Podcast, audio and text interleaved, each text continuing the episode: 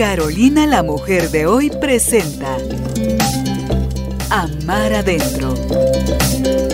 Encuentra tu equilibrio físico, mental y espiritual. Con Licia Aguirre Aguilar, Morena con miel. Hola a todos, qué alegre estar por aquí otra vez en un episodio nuevo de Amar adentro. Hoy vamos a estar hablando del amor y del amor desde mis ojos. Pero yo pienso que mis ojos son bastante románticos, entonces deberían esperar un monólogo bastante bonito de qué es el amor o qué he aprendido del amor hasta ahora. Ese es la, el objetivo de este episodio, pero antes de empezar, como en todos los episodios de esta temporada, les enseño mi poemario, se llama Amar Adentro, de ahí nace el nombre del podcast, y está a la venta en Morena con Miel, en Editorial Boyante, en Sofos, en Fringe Zona 14 y creo que solo. Em, igual si me escriben a mí se los mando con mucho gusto. Bueno, entonces hoy Tati escogió la página 25 y han escogido páginas que están súper accurate, súper precisas para, para el tema del episodio. Así que la página 25 dice así, escapar.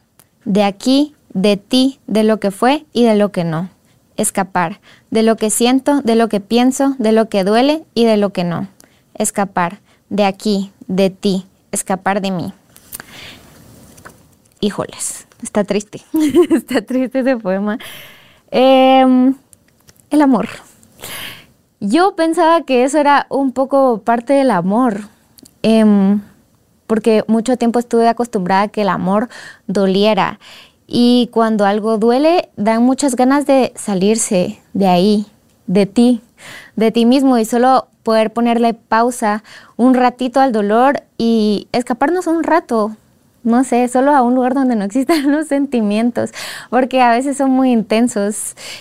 Y la buena noticia es que mi idea del amor estaba mal y la he ido mejorando con el tiempo y puede ser que lo que les diga hoy no tenga nada que ver con lo que les vuelva a compartir en algún momento en un par de años o quién sabe hasta en dos meses, porque las ideas evolucionan, vuelan, cambian, pero creo que la esencia siempre se mantiene.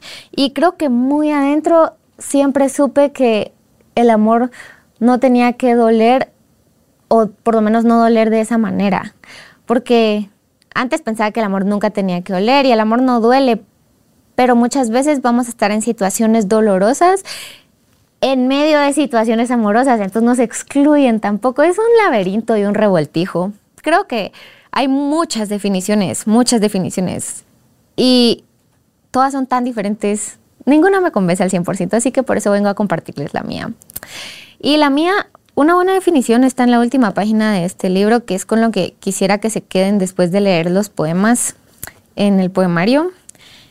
Y dice, me puse a pensar cómo se siente el amor. Y creo que se siente como la paz del amanecer. Y que si no se siente paz, entonces no es amor. Ahora piensa tú, ¿me da paz? Y si no te da paz, no es amor.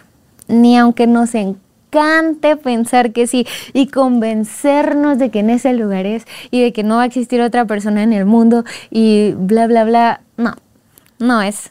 El amor eso sí da paz y te da permiso de ser 100% tú cerca de las personas con las que estás compartiendo ese amor.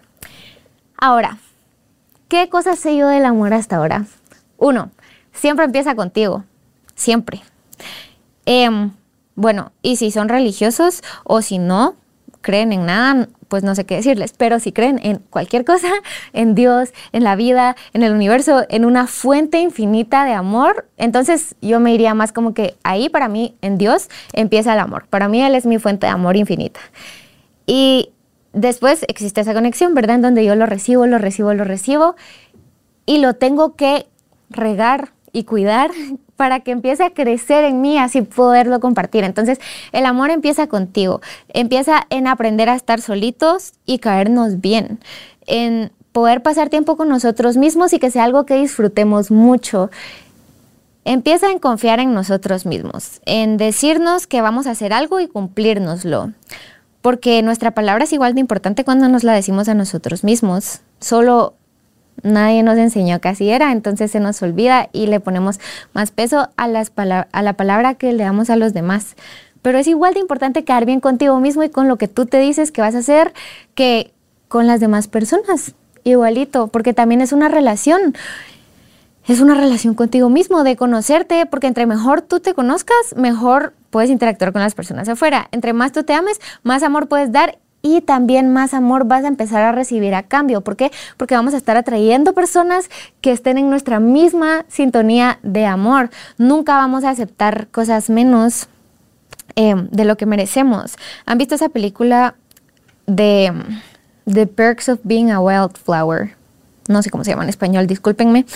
Em, pero ahí dicen una frase que en español sería aceptamos el amor que creemos que merecemos. Y es tan cierto, porque a veces no creemos que somos merecedores de un amor como esos de los cuentos.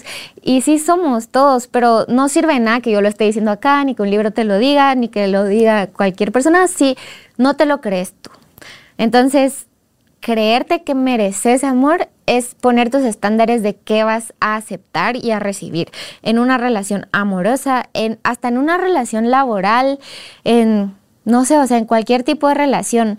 Es bien importante en ese aprender a amarnos a nosotros mismos, saber quién somos, porque así es como vamos desarrollando nuestra identidad. ¿Quién soy? Porque si no sabemos la respuesta a esa pregunta, el mundo nos, se la va a inventar. El mundo se va a inventar quién somos. Entonces, tenerlo bien claro y a mí me gusta pensar que la identidad es como una piedra. Y lo que está escrito en piedra, ya las cosas del mundo no mueven eso. Y entonces estaría cool que piensen como que cuál es mi identidad. A mí me gusta pensar que mi identidad es que soy hija y amada de Dios sobre todas las cosas. Y no hay nada en el mundo que pueda mover eso, porque las cosas de Dios no se mueven en el mundo. Entonces, para mí esa es mi identidad personal que yo creé con mis creencias y con mi religión y con todo, pero te invito a crear la tuya dentro de tu realidad y de tus experiencias y de tu creencia. Entonces, ¿qué es importante de la identidad? Les voy a contar una mini anécdota. Em, si escucharon el capítulo pasado, el episodio, la cápsula pasada, em, pues les conté que me fui a China. Entonces, en China estábamos en la mesa y me decían que es una falta de respeto decirle que no a alguien a tomar. Y a mí sí me quedan mal con esa definición de falta de respeto. Falta de respeto a lo que le están haciendo a su cuerpo con la cantidad de alcohol que se meten esos amigos. Pero bueno, entonces me sentí muy bien. Me sentí muy bien porque mi no es no. Simplemente, y me pueden decir todos, Lizzy, Lizzy, no sé qué, y de ahí me están molestando, y de ahí diciendo cosas malas de mí, y a mí me resbala, porque cuando yo digo no significa que no. ¿Por qué? Porque yo me sé poner límites a mí misma, porque es parte de amar. Y por eso sé poner límites hacia afuera. Y no nací así, ha sido un trabajal y una gran cantidad de sesiones de terapia y de todo, de verdad, y libros y poner en práctica y equivocarme y no saber poner límites y que me lastimen o lastimarme solita por no saberlos poner. Pero lo logré, lo logré un montón. Entonces ahorita ya puedo decir un no firme. Es mi no es no. Y me encanta que todos lo sepan. Em, ¿Por qué? Porque no importa todo lo que ellos digan de mí, eso no mueve mi identidad. Yo estoy perfectamente bien con quien soy, entonces nada afuera lo puede mover. Así que bueno, en conclusión, el amor empieza contigo mismo. Em, otra cosa rapidita que les iba a contar de quedar bien contigo y proponerte tus metas, esto me lo dijo mi coach, Nat. Em, me puso esta frase, dice, espérense que se me olvidó la frase. Así, cuando alguien te diga que no puedes, está hablando desde su realidad y no desde la tuya. Entonces, no los dejes que te digan que no puedes. Y cuando fui a China, yo dije, voy a ir al gym la mayoría de días que pueda. Y todos, no vas a poder, vas a estar cansadísima, uno solo trae a pasear la ropa, nadie lo ha logrado, todos dicen y van un día y no vuelven a ir y no sé qué. Y juro que como 14 días que estuvimos ahí instalados, he ido unos nueve o diez y me sentí súper bien. Me sentí súper bien de no dejarme que, que me votaran lo que ellos creían que no puedo hacer, porque solo yo me pongo mis límites. Entonces estuvo muy cool, como que tuve mini episodios de yes, soy lo máximo, todo lo que he trabajado sirve de algo y es maravilloso y lo puedo poner en práctica en la vida y me encanta. Así que el amor empieza contigo y cuando tú estés bien contigo, nunca vas a ser dependiente de otra persona, nunca vas a quedarte en lugares donde no te están tratando bien. Y eso no significa que nunca vaya a doler nada y que no vas a volver a llorar y que no te... No, o sea, la vida sigue siendo la vida, pues, pero mejora porque tenemos un lugar a donde regresar. Y está cerquita porque está aquí. Bueno, segundo, el amor, de lo que sé del amor en pareja. ¿Qué es mi favorito? Por si no se habían dado cuenta hasta ahorita. Lo que sé del amor en pareja, aunque saben que no, voy a cambiar el orden, voy a empezar con el amor en familia, porque ese va antes. Antes de tener pareja, tuve familia. Y el mejor tipo de amor para mí en la familia es el amor que es incondicional. Y hago así porque tal vez es imposible que sea perfectamente incondicional, pero así lo he experimentado yo en mi familia, sobre todo en los últimos años que alguien te ame completamente como sos y te dé permiso de ser 100% tú y siempre van a haber cosas, yo estoy seguro, segura de que hay cosas de que, bueno, a lo mejor no les gustan de mí, desesperan cualquier cosa, pero ellos se enfocan en las que sí les gustan y me hacen sentir muy amada. Em, y ese amor y esa relación que creamos en la familia también se, se pasa a lo que vamos a estar aceptando después afuera. Y a mí me ha servido mucho que mis dos papás tengan la humildad eh, de pedir ayuda y de ir a terapia, porque en esa generación, pues, no sé, solo no es tan común, pero aprender, o sea, y ver cómo ellos también han ido en un proceso donde nos hemos aprendido a amar mejor entre nosotros. Eso es lo mejor que alguien puede tener en, su casa, pensaría yo, ese ejemplo para em, buscarlo afuera. Y si no lo tienes, también se vale buscar un ejemplo de, de un amor que sí te guste y buscar eso afuera, no el que no lo que te está lastimando, ni lo que te está dejando carencias. Mucho tiempo mi ejemplo de amor favorito fueron mis abuelos, o sea que ustedes ya conocen a mi abuela, Carolina Ninín. Em, y mucho tiempo a ese, a ese ejemplo fue el que me aferré, a un amor que se trabaja, un amor que no es perfecto y que no pretende ser perfecto y que siempre están creciendo como individuos y al mismo tiempo en pareja. Así que eso nos, eh, nos lleva a la siguiente parte del amor en pareja. Para mí algo muy importante del amor en pareja es que los dos nos conozcamos individualmente porque solo así podemos eh, como que presentarnos al otro en nuestra totalidad y sin mucha pena ni sin nada, sino que bueno, o sea, así soy, estos son mis procesos, en esto estoy trabajando y me encantaría que crezcamos juntos, ¿verdad? O sea, yo voy a seguir mi proceso aquí mientras tú sigues el tuyo aquí paralelo y juntos también vamos aquí en este proceso y eso es muy bonito encontrar ese lugar, otro lugar seguro donde puedas estar creciendo. Ok, para mí el amor en pareja es que estar con alguien, otra vez que te deje ser 100% tú mismo. Porque para mí eso es lo que uno viene a hacer al mundo. Si no estás siendo 100% tú en el mundo, nadie que te esté buscando te va a poder encontrar, número uno. Si no estás siendo 100% tú en el mundo, el mundo se está perdiendo de lo maravilloso que sos como persona. Y si no puedo hacer eso en donde estoy formando lo que puede o no ser una casa, una pareja, una familia a largo plazo, híjoles, está dificilísimo porque voy a tener que pretender el resto de mi vida. Entonces ese sería mi número uno.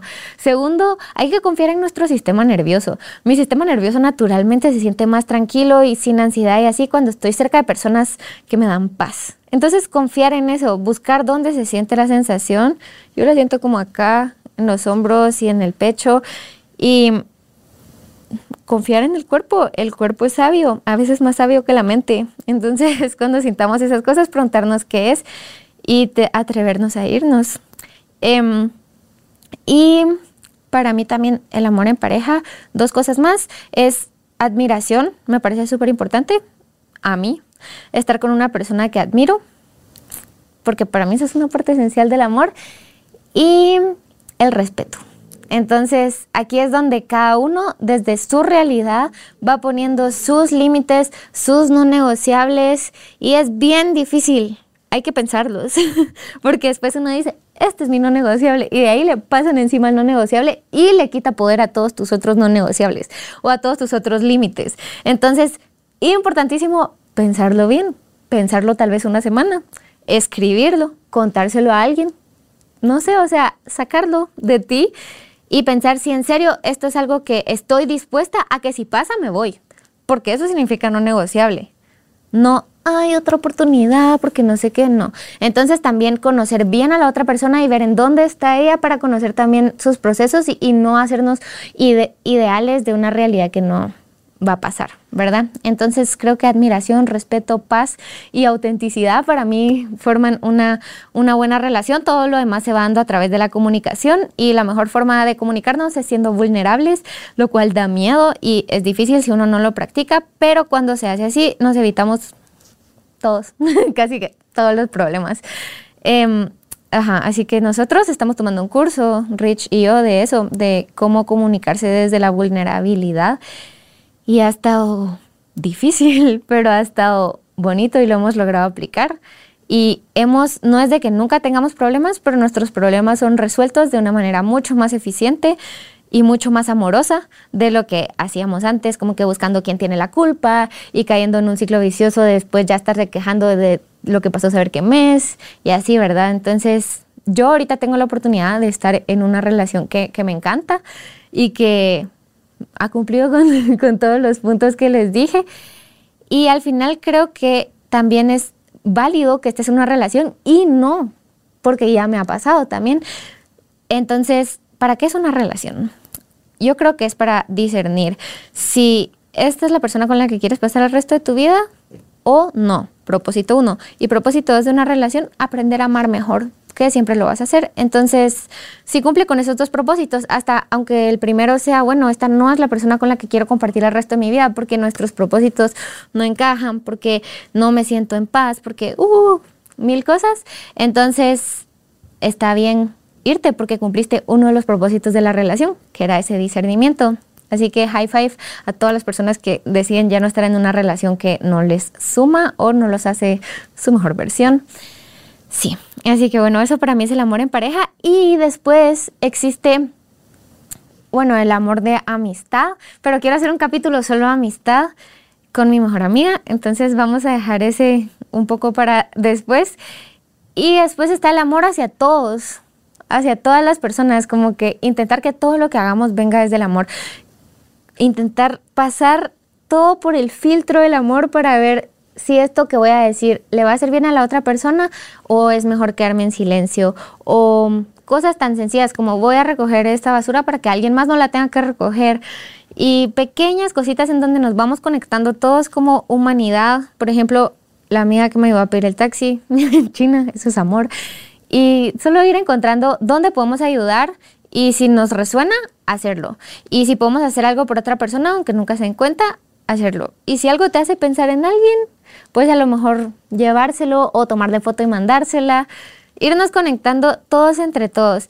Y la mejor manera de amar a todas las personas es siendo 100% tú, conectando directamente con tu esencia, porque tu esencia es amor, porque todos venimos del amor. Entonces, en realidad, más que agregar cosas, es quitar capas, quitar capas y quitar velos, irte conectando con esa parte de ti que, que sí resuena con todo lo que está a tu alrededor, porque estás atrayendo las cosas que son para ti. Así que, bueno, lo dividí en categorías, pero eso es un poco lo que yo creo del amor hasta ahorita.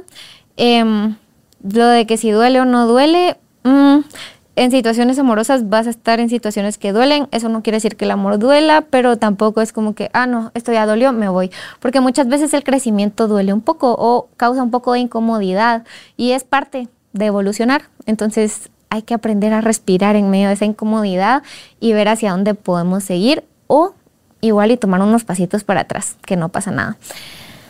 Y básicamente para mí esa es la definición del amor. Y mi definición favorita externa que no venga de mí son las películas románticas. Yo por siempre voy a creer en los finales felices, en las historias de amor donde se encuentran de la nada, en un café, en un bar, en un aeropuerto, se enamoran y se casan y son felices para siempre. ¿Por qué? Porque eso es lo más bonito que existe. los cuentos de hadas. Yo para siempre voy a ser fan. Em, Así que sí, yo les subí un episodio recomendándoles libros. Ahí hay varios libros de amor que los pueden volver a, hacer creer en el amor por si los necesitan. Y tenía una idea más que tenían en mi mente, pero bueno, si no la guardo y la dejo marinar para, para nuestra siguiente cápsula. Pero me encantaría que ustedes me compartan su idea del amor. Me pueden escribir a mi Instagram, estoy como Morena con Miel. Eh, si no me encuentran, pueden escribir a Carolina, la mujer de hoy, que con mucho gusto nos ponen en contacto. Pueden dejar sus comentarios en YouTube. Y si quieren comprar mi libro, pueden retroceder al principio del episodio donde les dije mil veces dónde estaba o escribirme en Instagram, que con mucho gusto se los mando. Aquí también hay un poco de mi de mi idea del amor y de la evolución, pero no está en orden. Entonces, ajá, solo son como retazos de amor que fui encontrando en la vida, tal vez como desde los 17 hasta ahorita. Así que bueno, eso es mi idea del amor, me encantó compartirlas con ustedes. Les mando un abrazo hasta donde sea que estén. Espero que estén muy bien y que tengan bonito resto de día, semana, no sé cuándo estén escuchando esto. Así que nos vemos el próximo martes. Chao. El amor empieza por nosotros mismos. Amar adentro. Una presentación de Carolina, la mujer de hoy. Con Licia Aguirre Aguilar, Morena con miel.